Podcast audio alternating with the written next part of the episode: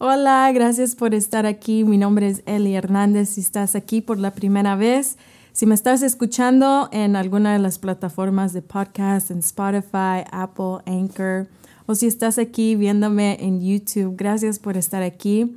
Estoy muy emocionada porque hoy voy a comenzar, no sé si llamarle una serie, pero voy a empezar como un, mini estudio, si lo queremos decir de esa manera, de nuestra perspectiva de los últimos tiempos. A veces puede ser ah, algo que no tenemos mucha claridad, a veces puede ser un tema muy confuso o puede ser un tema que nos llena de temor.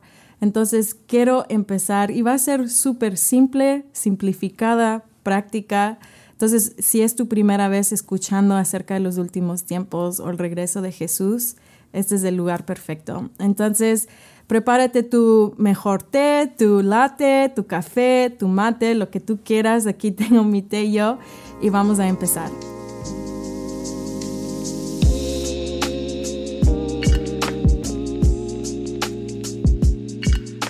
Entonces, para empezar, quiero hacernos esta pregunta y es, ¿qué es lo que tú piensas cuando, cuando tú escuchas la palabra o el tema acerca de los últimos tiempos. ¿Qué es lo que se te viene a la cabeza? ¿Qué son las emociones que tú sientes? Y trata de ser honesto con ti mismo. Por ejemplo, para mí, por, por mucho tiempo, este, yo crecí en la iglesia, crecí en un hogar cristiano, gracias a Dios, fue una bendición para mí. Eh, pero por mucho tiempo en mi vida yo no tenía mucha claridad ni entendimiento acerca del regreso de Jesús. Yo sabía que Jesús iba a regresar, pero lo que yo me enfocaba más era la persecución.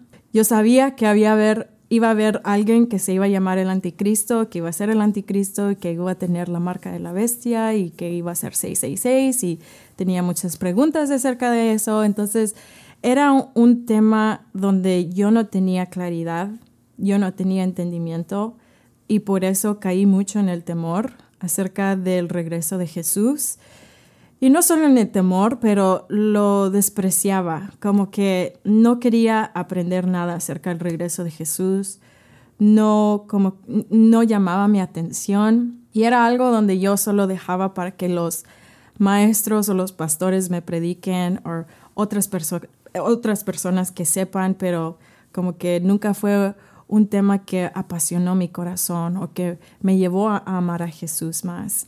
Y era porque tenía la perspectiva incorrecta. Y la perspectiva incorrecta de llena de temor, llena de confusión, que yo no quería nada que ver con eso, que aún el regreso de Jesús para mí no era lleno de esperanza, no era un mensaje una verdad lleno de, de, esperanza y alegría para mí. De hecho, era como algo que odiaba o no quería, en realidad dentro de mí no lo quería. Entonces, y es algo que si tú te sientes así, no estás solo o no estás sola. Muchos de nosotros hemos estado allí o tal vez todavía estamos allí muchos. Pero quiero que sepas que el Señor no nos quiere dejar en un lugar de confusión. La Biblia habla mucho acerca del regreso de Jesús. Jesús mismo habló acerca de su regreso. Y el deseo de Dios es que nosotros podamos entender lo que va a pasar. Y no solo lo que va a pasar, pero entenderlo a Él, entender su corazón, conocerlo a Él. Y eso es lo que yo me quiero enfocar en esta sesión, de cómo el mensaje de los últimos tiempos nos lleva a conocer a Dios. Porque si estudiamos la Biblia, aún en este eh, específicamente, estudiando los últimos tiempos, pero si estudiamos los últimos tiempos, pero no nos lleva a conocer a Jesús más, algo estamos haciendo mal. Y eso es lo que yo quiero evitar de hacer. No, no quiero solo llenarte de información, decirte, oh, esto es lo que va a pasar, esto es lo que no va a pasar. Esto no es el lugar. Si quieres eso, aquí no lo vas a encontrar. Aquí vamos a hablar acerca de la perspectiva bíblica, cómo Jesús nos enseña a aprender acerca de su regreso y a entender acerca de su regreso. Y eso es algo que yo les quiero compartir, como la, narrativa bíblica. Entonces, ¿qué es el enfoque? ¿Qué es la perspectiva correcta que debemos de tener, si no es de miedo, si no es de confusión. Entonces, ¿qué debe de ser mi perspectiva acerca de, los últimos tiempos? Y antes de eso, creo que es muy importante tomar un paso atrás y poder ver la, perspectiva o la narrativa completa en lo general. Porque lo que pasa muchas veces es que caemos en el error, especialmente con el tema de los últimos tiempos, pero en cualquier tema de la Biblia. Cuando estudiamos alguna parte, algún tema, pero lo separamos de la demás de la Biblia, lo separamos del resto de la Biblia, podemos llegar a conclusiones que son erróneas, conclusiones malas acerca de quién Dios es, sus propósitos y sus planes. Por ejemplo, si no sé a ustedes, pero a mí me gusta ir a los museos, me gusta ver arte y las pinturas. Y si yo voy a un museo, estoy viendo una pintura, pero si yo solo me enfoco en, en, en, en una esquina, si solo me enfoco allí, tal vez voy a ver algunos colores, voy a ver algunas líneas, probablemente voy a ver solo unas cosas muy mínimas, detalles, pero no voy a, no voy a poder entender toda la pintura. No voy a poder entender el mensaje que el pintor quiso expresar por medio de la pintura y yo puedo venir a conclusiones erróneas acerca de las intenciones del, pintor. Venimos a conclusiones erróneas o malas, incorrectas, muchas veces acerca de los últimos tiempos porque lo desconectamos con el resto de la Biblia. Y no solo con los últimos tiempos, otra vez, podemos hacer eso con absolutamente cualquier tema de la Biblia. Separamos los evangelios del Antiguo Testamento. Separamos el libro de Apocalipsis del Nuevo Testamento, uh, lo separamos de las profetas, lo, lo, separamos de las leyes. Entonces, queremos entender y debemos de entender que la Biblia es toda una sola Biblia, es un libro solo, es una narrativa completa que Dios nos da desde el principio y hasta el fin, desde el libro de Génesis hasta el libro de Apocalipsis. Hay una sola narrativa, es una historia y tiene un hilo que va a través de toda la Biblia y nos revela quién es Dios, nos revela sus intenciones, nos revela sus propósitos, sus deseos, cuáles son los deseos de Dios, por qué hace lo que hace, por qué lo hizo así con los israelitas, por qué hizo un pacto con, Israel? ¿Por qué ahora hay un nuevo pacto? ¿Y por qué vino Jesús? ¿Y por qué ahora Jesús va a venir como, como un rey y va a venir a juzgar a toda la tierra? Y es, hay un hilo que va desde Génesis a Apocalipsis. Nos queremos sumergir en esa historia. Nos queremos estar metidos en esa historia y no queremos venir a conclusiones erróneas o incorrectas porque solo queremos entender esta parte y lo separamos de lo demás. No, el Señor tiene una historia gloriosa, hermosa. Tú y yo, son, nuestras vidas son parte de esta historia gloriosa que el Señor está escribiendo, que el Señor ya ha escrito en la Biblia. Entonces es una sola historia, queremos conocer la historia y esta historia nos lleva a conocerlo a Él. Y ese es el propósito de cualquier estudio cuando venimos delante del Señor como estudiantes de la palabra, en este tiempo específicamente como estudiantes para aprender acerca de su regreso, queremos venir a conocer su historia y conocerlo a Él. No solo queremos venir para encontrar respuestas, para llenarnos de información o conocimiento, queremos venir a conocerlo a Él y a conocer que el Dios de Génesis, el Dios que caminó con Adán, en el jardín. Es el mismo Dios que estableció un pacto con Israel en el monte, en el monte Sinaí. Es el mismo Dios que se hizo carne, dio su vida como un sacrificio perfecto para redimirnos a Dios, para tener, para tener acceso al trono de la gracia por medio de la fe. Somos justificados por medio de la sangre de Jesús. Ese mismo Jesús es el mismo que va a venir y que se describe en el libro de Apocalipsis. Es ese mismo Jesús que va a establecer su trono aquí en la tierra, va a terminar esta era de, de pecado y de corrupción y va a establecer su reino por toda la eternidad. Y por toda la eternidad vamos a habitar con Él, vamos a reinar junto con Él. Y esas son buenas noticias. Esa es la perspectiva que Dios nos quiere, nos quiere invitar que, que podamos crecer en el entendimiento y conocimiento de su plan y de su deseo de poder habitar con nosotros otra vez. Ah, es algo que ahorita ni nos podemos imaginar. Tenemos al, Espíritu Santo viviendo dentro de nosotros. Dios vive en medio de nosotros, en nosotros en nuestra alma, Él vive eh, dentro de nosotros. Pero va a haber un día donde vamos a poder verlo a Él cara a cara y vamos a poder habitar con Él para siempre. Vamos a tener cuerpos glorificados que van a poder resistir la presencia de Dios y vamos a poder habitar en la presencia de Dios. Y esas son buenas noticias. Eso es lo que nos llena de esperanza como creyentes, como seguidores de Jesús.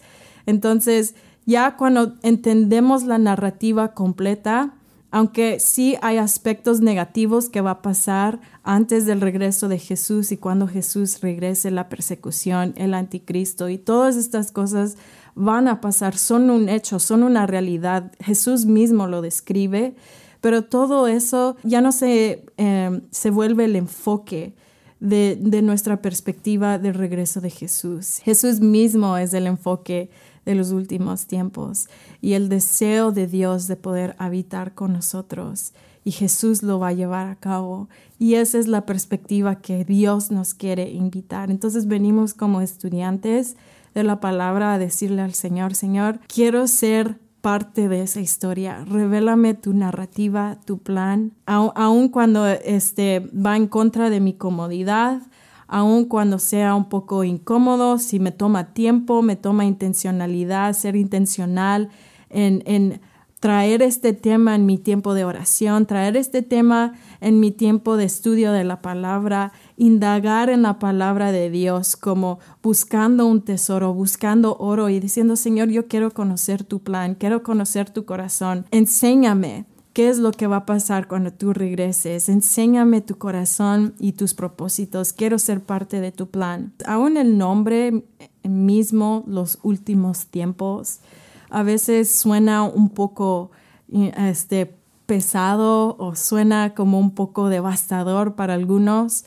Pero cuando entendemos la narrativa completa otra vez, se llama los últimos tiempos porque Jesús va a terminar esta era para poder comenzar otra era. Cuando entendemos que es los últimos tiempos porque Jesús va a terminar con toda la injusticia, cuando Jesús va a terminar con toda la corrupción que vemos en, en, esta vida, en esta era, la corrupción de líderes, la corrupción de, de, nuestro pecado, que nos va a dar cuerpos glorificados, que vamos a poder estar en la presencia de Dios. Cuando vemos eso, son buenas noticias. Son buenas noticias que va a haber un fin a esta era y va a ser eh, eh, solo el principio y el comienzo de otra era cuando Jesús mismo sea rey, cuando Jesús mismo establezca su reino y cuando podemos habitar con Él por toda la eternidad.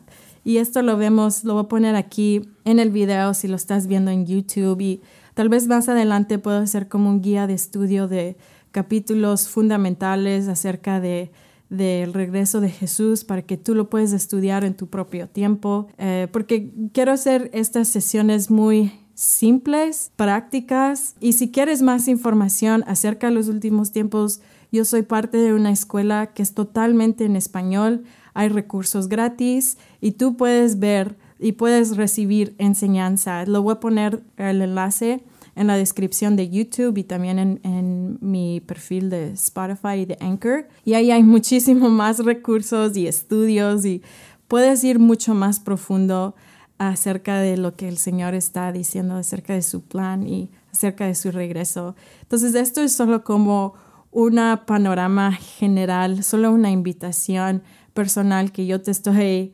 dando y mi experiencia personal y lo que yo he aprendido en esta jornada. Pero si quieres más información, puedes ir allí. Y quiero solo compartir este versículo que es de Efesios capítulo 1, versículos 9 al 10. Y es tan clave porque esto nos revela el deseo de Dios. Y esto es lo que dice, dándonos a conocer el misterio de su voluntad. Entonces, siempre ha sido la voluntad de Dios, pero ahora se nos ha dado a conocer, ahora conocemos la voluntad de Dios, según su beneplácito, el cual se había propuesto en sí mismo de reunir todas las cosas en Cristo, en la dispensación del cumplimiento de los tiempos, así las que están en los cielos como las que están en la tierra. Entonces, es decir, que en la voluntad de Dios siempre ha estado que por medio de su Hijo reunir y, unificar el cielo y la tierra. Ese siempre ha sido el deseo y la voluntad del Padre desde el principio. Y lo vemos aún en el principio en Génesis, cuando Dios caminaba con Adán y Eva en el jardín. Siempre ha sido el deseo de Dios de poder habitar con nosotros. Y obviamente sabemos que por las consecuencias del pecado fuimos separados de Dios, pero Él siempre tuvo el plan de mandarnos un Mesías, un Salvador.